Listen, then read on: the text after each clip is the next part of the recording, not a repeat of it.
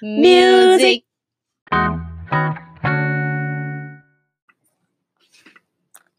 出走人们，欢迎回来！出走吧，国外生活攻略。大家好，我是今天的代班主持人 Annie。因为 May 跟 Cherry 他们今天呢去国内出走访问其他重量级的来宾啦，所以呢由我来跟大家分享今天的节目。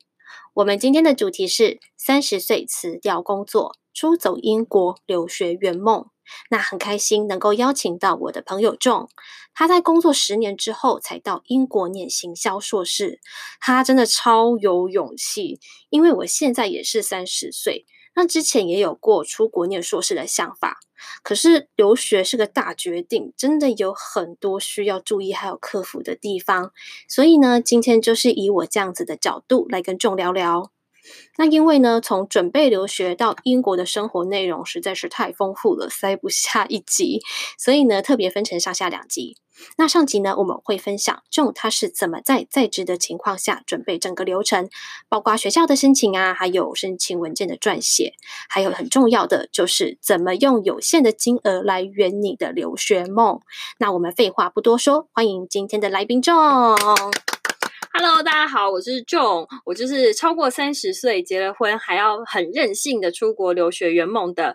人妻。那我在出国之前其实有十年的工作经验，呃，同时呢去英国读书的时候，我也在学校的国际学生招募处，就是 International Student Recruitment 当实习生，就是一边读书也要一边工作的人。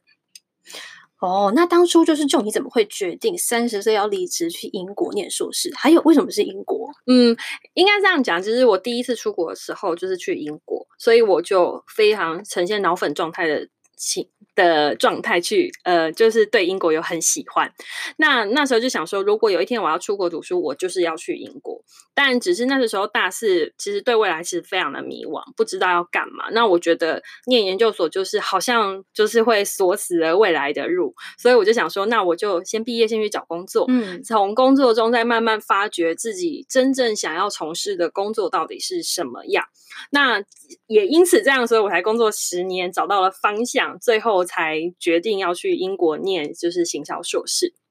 那有这么多行销相关的科系，嗯，那你当时候是怎么选学校的？呃，我当时很明确的知道，我想要念的科系其实不是 marketing，应该是说我有想要念的科目，就是 subject，嗯，我想要念呃跟 branding，然后还有 consumer insight，就是消费者。相关的一些科系，那我那时候就是用呃课程先来做筛选嘛，嗯，所以我有就是花一两个月时间把英国的学校只要有网站的 A 到 Z 这样子，就是一所一所这样看进去学校网页，然后进去学院啊，然后科系，然后看他们的课程设计规划有没有把 branding 跟 consumer 放在必修课，嗯，原因是必修课是一定会开的课，但选修课就是有跟台湾一样啊，就是会有一些。不可抗力的因素，可能人不够或者没有请到老师就没开了，所以他一定要在必修课里面。那最后再用一些就是呃课程筛选器，就是像那种 course filter，然后去做交叉比对，就是怕会有漏掉的嘛。然后最后才决定出来，哦，原来其实我想要念的的这样的科系，其实它基本上都是在学校的 marketing 这样的科系里面。嗯，那当时候就是你有参考学校的排名吗？嗯，其实。没有，完全不在意的就是排名这件事情，因为我很确定，我回来之后，如果我假设没有留在英国的话，我回来台湾，我要从事的工作是什么？嗯，那我觉得应该是说，本来读书就是圆我自己的梦，我也没有奢望，就是这只硕士学历会为我的薪水啊加分之类的。呃，我没有想那么多，所以我觉得排名对我来讲一点都不重要。然后，呃，所以我那时候其实就是只是把课程都排好，然后就是在跟就是我的顾问在讨论而已。嗯，所以你就是我刚帮大家总结一下，就是 John 他一开始就是以课程然后来去筛选的，嗯、所以课程再来是科系，然后最后可能才是学校排名或者是其他的因素。嗯，嗯课程呃，应该说学校排名绝对不会是在我的。名单里面，因为学呃英国的学校排名实在有太多份可以参考，大概最大有三份。那其实他们也都不是官方的，只是说他们都是比较有利的媒体，然后很多年都有发行。呃，你可以参考学校的排名或是科系的排名。所以我觉得它的因素有非常的多要考量，嗯、所以我才会觉得就是用那个来当参考，其实也没有太有对我来说没有什么太大帮助。嗯，其实就像是台湾的学校，可能有一些大学，它可能没有像台大或者是国立大学这么有名，可是它某些科系是特别有名的，嗯、对不对？嗯、对。那想问一下，就是呃，有没有哪一些就是学校，就是你当初在选的时候，然后你可能就是觉得说啊，他华人比较少，所以去选择？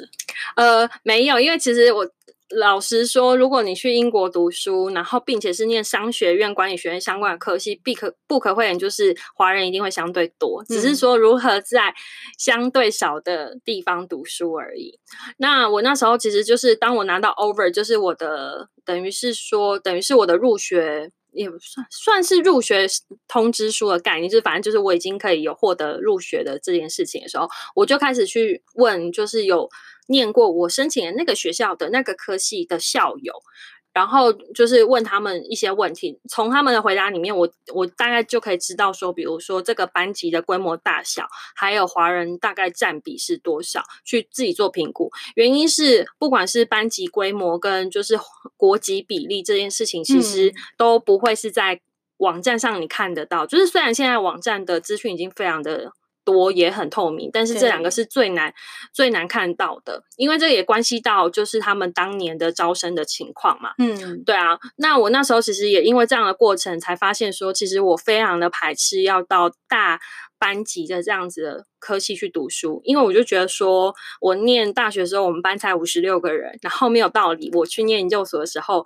班级变一百多个人。就是很奇怪啊，这样子跟我想要念研究所那种憧憬跟想象是不一样的。对，所以我那时候就把大班级就超过一百人的，我就已经先排除掉。那另外有些学校有些系有他就是有说哦，我们班我那时候就读的时候有大概八成的华人，嗯、我就觉得天呐，那我就觉得不会把它放在我的选项里面，因为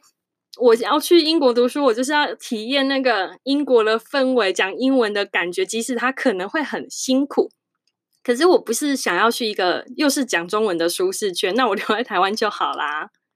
嗯，对，我觉得就是大家可能在做呃功课的时候，可能就是要全面性的考量，可以把就是列一张清单。嗯，哦，可能你最重要，你最 care 的是什么？那今天如果你真的很 care 说，就是你不想要去华人很多的学校，嗯、那你可能就是。你就要去做很多功课啦，可能就会很多的校友像 John 一样，可能就是像脸书去找一些、嗯、呃学校的社团这样子。对，然后呢，就是问一下实际的状况，那就这样对你来讲会比较好。不要说哦去了就落差很大，没错，花了很多钱，然后不是自己想要，那就很可惜。对，好，那想问一下，就是因为目前也是毕业季嘛，嗯、就是有很多的新鲜人。那虽然在疫情的情况下，他们现在没有办法出去念硕士。那不过可能会有，还是可能过几年会有这个想法。那有没有什么建议，就是可以给他们的？呃，以我自己的经验啊，我还是会建议说，可以的话，如果你是大学刚毕业，你还是先直接投入职场吧，就是先去工作，嗯、然后真正去了解自己不足的地方，或是你真正有兴趣的方向，再去做深造会比较好。因为，嗯，说白了就是。很多时候，你念的科系可能就会限制住你未来的出路，所以你为何不先把自己的出路先自己画好了？对啊，所以我会觉得你去工作之后，才能够真正比较确定自己想要什么。然后再就是，如果你像我一样，就是呃，出国的钱是自己准备的话，你会更珍惜，就是你所花的每一分钱，跟你所在那边的每一分每一秒。嗯，我觉得就你刚刚讲到一个有很好的点，就是哦，你会去很珍惜，就是因为这个钱可能都是你很努力赚来的，所以更珍惜这样的机会。嗯、那可能就是在职场的过程中，你会想清楚，哎，自己未来的路到底要什么？嗯，所以就是在那边的时候，就会更去。呃，使用那边的资源，这个是珍惜这样子。嗯，那想问一下，就是呃，刚刚讲到费用的部分，那学校的学费也一定是一个很大的考量。嗯，那你当初是怎么规划跟准备这个费用的？呃，就像我刚刚讲的，就是其实你上网做功课的时候，每个学校啊的每一个科系，它的介绍页面也都会列出来，就是不管是它的课程规划是怎样，还有就是它的学费是多少。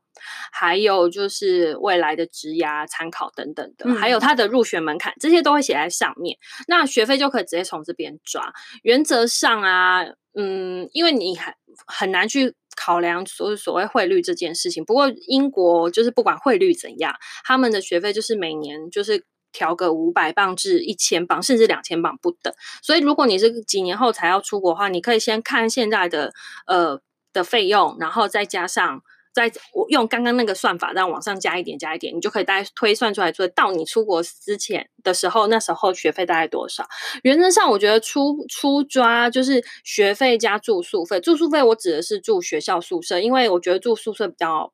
呃比较省麻烦。我们去那边才一年，一年学校原则上也只会让你住一年，然后一年的话，你还要。租在外面租房子，跟台湾一样啊，嗯、就是你可能要付押金啊，然后处理呃那些合约啊、水电啊、维修什么的。我觉得对我来讲有点太麻烦，所以我选择住学校，而且我觉得住学校才有学生的感觉。嗯、那原则上，如果以住学校，然后跟学费加起来，其实我觉得抓呃一百到一百五十万左右，其实是一个比较保险的部分，这样子。嗯对，嗯，那你可以问一下，就是你留学的费用都是自己的存款支出的吗？呃，其实不是欸，因为我就是没有什么存款，所以我其实就是一直工作，一直工作，有工作就有收入的状态。所以其实我呃，我的学费其实在我出国前我已经先先自己付完了。那一然后呃，我其实主要的。学费用的准备来源其实就是贷款，我有去申请台北市的青年留学贷款，然后再加上一部分就是资亲友就是稍微帮忙一下，那所以总归一句话，其实都是都是借来的钱，就是我在用我未来的钱，然后先圆现在的梦的概念，所以我回来就是。一回台湾一个礼拜后我就开始上班了，所以那个就你当初贷款到的金额大概是多少？嗯，台北市青年留学贷款最高目前是七十五万，大家可以去上就是富邦银行可以去查询。那前提就是你必须要有台北市民的户籍满一年，除此之外其实都还蛮好准备的啦。嗯、然后我后来去英国读书的时候，我也一一来我是想要体验在英国工作。二来就是我又想要重回就是学生打工的感觉，所以其实我去英国读书，大概第二学期开始我就在学校攻读，嗯，然后就有收入来源，我觉得就是日子就会过得非常的快乐，就是原则上我一个礼拜的收入就已经可以支支付我一个礼拜的生活费了，对啊，那我觉得就是最起码我不用在英国的时候还要一直跟台湾的亲友就是请他们帮忙这样子。嗯，那听起来听起来就是你可能在出国之前就已经想到说，哎，你之后可能会在英国就是打工这样子，没错，我就是？一定要在英国打工，嗯、所以我就是第一学期很认真的学习如何在英国求职，因为真的，即使我在台湾工作十年了，但是英国的求职环境完全大不同，所以我觉得就是也是要花时间去学习，但其实很好玩。嗯，这样听起来就是 CP 值很高诶、欸，嗯、就是你看你在学校工作，然后又有钱可以拿，这样可以支你支付你一个礼拜的生活费。啊、那同时你又有在国外工作的经验，没错。那我觉得大家真的可以参考一下，CP 值真的蛮高的。嗯，好，那呃，想问一下，就是那你刚刚的那些准备都是在有工作的情况下做准备的，对吗？嗯，老实说，应该除除了雅考雅思这件事情之外，其他的行前准备全部都是还在工作的时候就开始边准备的了。嗯，然后雅。雅思真的有考过，其实是我离职之后才准备的。对，因为呃，必须先给大家一个打一个强心针，就是我也觉得我英文程度蛮不错的，但就是雅思毕竟还是一个考试，我本人是考了九次，然后才拿到我的门槛分数。对，而且这九次里面还包括两次当年很贵，要花九千九百五十元的 IELTS UKVI 的考试，然后所以就是，而且重点是这两次快要一万块的考试，我还没有拿到我要的分数，所以我后来就是。干脆就是延后入申请延后入学，因为没有达标不能去嘛。然后第二个就是就是咬牙就辞职，因为我真的毕业以来我从来没有工作空窗期，所以呢，我就是做我人生另一个大决定，就是我辞职，然后全职当考生，嗯、然后花半年时间真的把雅思重新准备到位，这样子到考过。那那这种就是听起来就是你刚刚是说，就是雅思是全算是全职准备的。嗯、那你在在职的时候是先准备其他的一些，比如说文件的申请啊这些等等。嗯，对，就是其实英国申请学校还算蛮简单的，就是你需要准备的文件就是你大学成绩单，即使你在台湾有念硕士，你还是要去把大学成绩单拿出来。然后第二个就是 CV，也就是个人简历。那第三个就是 SOP，就是读书计划 （Statement of Purpose）。然后第四个就是推荐函，老师呃推荐函就是有可能是来自你学校的老师或是呃工作上的主管看你的状况。然后第五个是雅思成绩单，但通常还没有雅思成绩单的时候，前面四个文件就已经可以开始申请呃学校了。那雅思文件雅思成绩单是可以候补的。嗯，那这样子的话，哦，你你是说就是你刚刚就是先准备这么多的东西，嗯，那。你有就去找代办还是什么的帮忙吗？呃，因为我那时候工作很忙，就是我就是超级加班跟无敌责任制的状态，所以我有找代办，就是帮我，就是给我一些资讯，然后他也给我一些 reference 当参考。那我就是我当然还是自己准备，因为我不可能请他们帮我代写，然后包括像成绩单那个，你一定要是自己。自己去申请啊，然后再就是你的推荐函一定是你自己去找人写啊，所以这一定都还是要自己来。只是说，如果你有代办的话，可以帮你省掉前面在找资讯跟就是参考文件的一些过程，这样子。嗯，所以基本上还是自己的努力是最重要的。对，没错，没错。好，那我想问一下，就是你那时候，因为你是你是三十岁才决定要出去的，嗯，那当下就是你在跟家人提的时候，他们的反应是？呃，应该是说我的妈妈。反应是比较大的，就是他他从以前其实是赞成我出国读书的，但这件这个赞成，只是到我结婚，他就完全就不赞成了。他就觉得我已经结婚的话，其实我要对我自己的家庭，然后跟另一半的家庭，就是要有责任，所以他就会觉得啊，我结婚了就应该可能要准备生小孩啊，或者什么的。嗯。他就觉得出国读书就是你又花钱又花时间，其实他觉得对我的人生的危机是。比较大的，他就很担心我们夫妻会因为出国这件事情，然后发生一些经济上的摩擦啊，嗯、然后最后就不和之类，他很不看好，所以他超级不赞成的。嗯，那到后来就是因为你刚刚说，就是你妈妈的点就是怕，就是夫可能老公那边会觉得不太好这样子。那你老公那边是支持的吗？嗯，其实我我现在是非常支持我出国读书的。然后其实我们是有这样的共识，所以才结婚。嗯、因为结婚的话，他就是我合法的配偶，然后他就可以呃，当我。随着我的学生间，他就是我的伴伴侣，然后一起出国去。那我就是学生自备书童，自备玛利亚的状态这样。那对，他是一直以来都很支持你去做这件事吗？对啊，对啊。哦，那因为其实有蛮，如果听到就是身边人他们都都有一些就是经验，就是说他们可能想要出国，可是另外一半或者是家人真的都很。不太支持，嗯，那可能甚至另外一半觉得，哦，那你就是想要出去玩啊，你就是想要去干嘛这样子，嗯嗯嗯，对啊，所以我觉得两个人真的要有共识还是比较重要的。不过我觉得一起出国同甘共苦真的是还蛮不错的。就是当我在学校念书的时候，我老公其实他也同时去学校附近的语言学校做英文的进修，所以其实从我们，所以他会觉得对他来说，其实他也充实很多。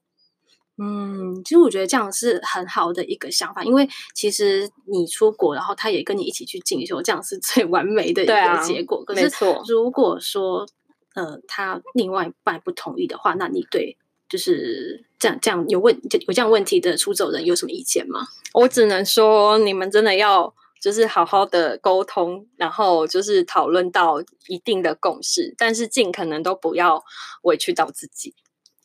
对，因为我觉得就是这是你的人生，对，对没错。如果说真的你跟另外一半，如果说还没有结婚的话啦，嗯，那他就是在在你们沟通的过程中，如果说啊有为了反对而反对的情况，嗯，那可能也要去重新审视一下，说你们对未来的想法是不是一样的。嗯对啊，嗯，但但其实老实说，你如果功课做的越足，你越了解自己想要的，你就应该有办法，就是好好的跟你的另一半做，甚甚至你的家人做沟通。对，所以呢，总结一下，就是其实去了解一下自己的出国的目的，然后还有去说服以这样的目的，然后去说服另外一半或者是家人，然后达到一个共识，这样是最好的。好，那这样子的话，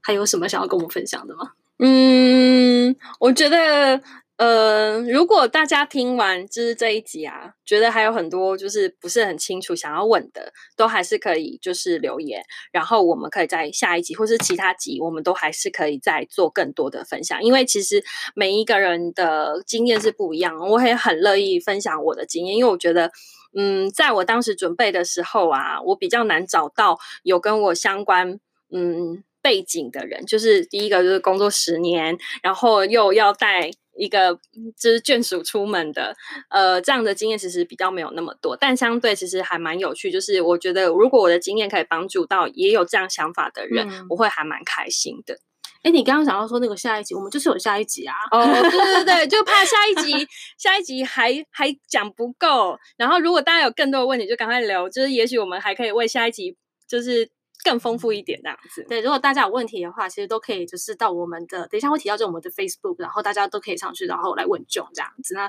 如果说他有空的话，就可以尽量回大家。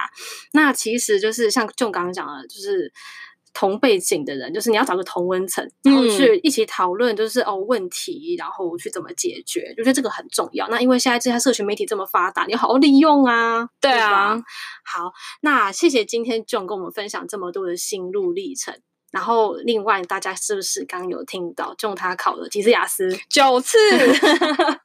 哎、欸，你快要逼近国父了。没错，我当时就是把国父革命当成那个我的目标，然后，所以我那时候就是有记录起来，就是啊，幸好我没有超过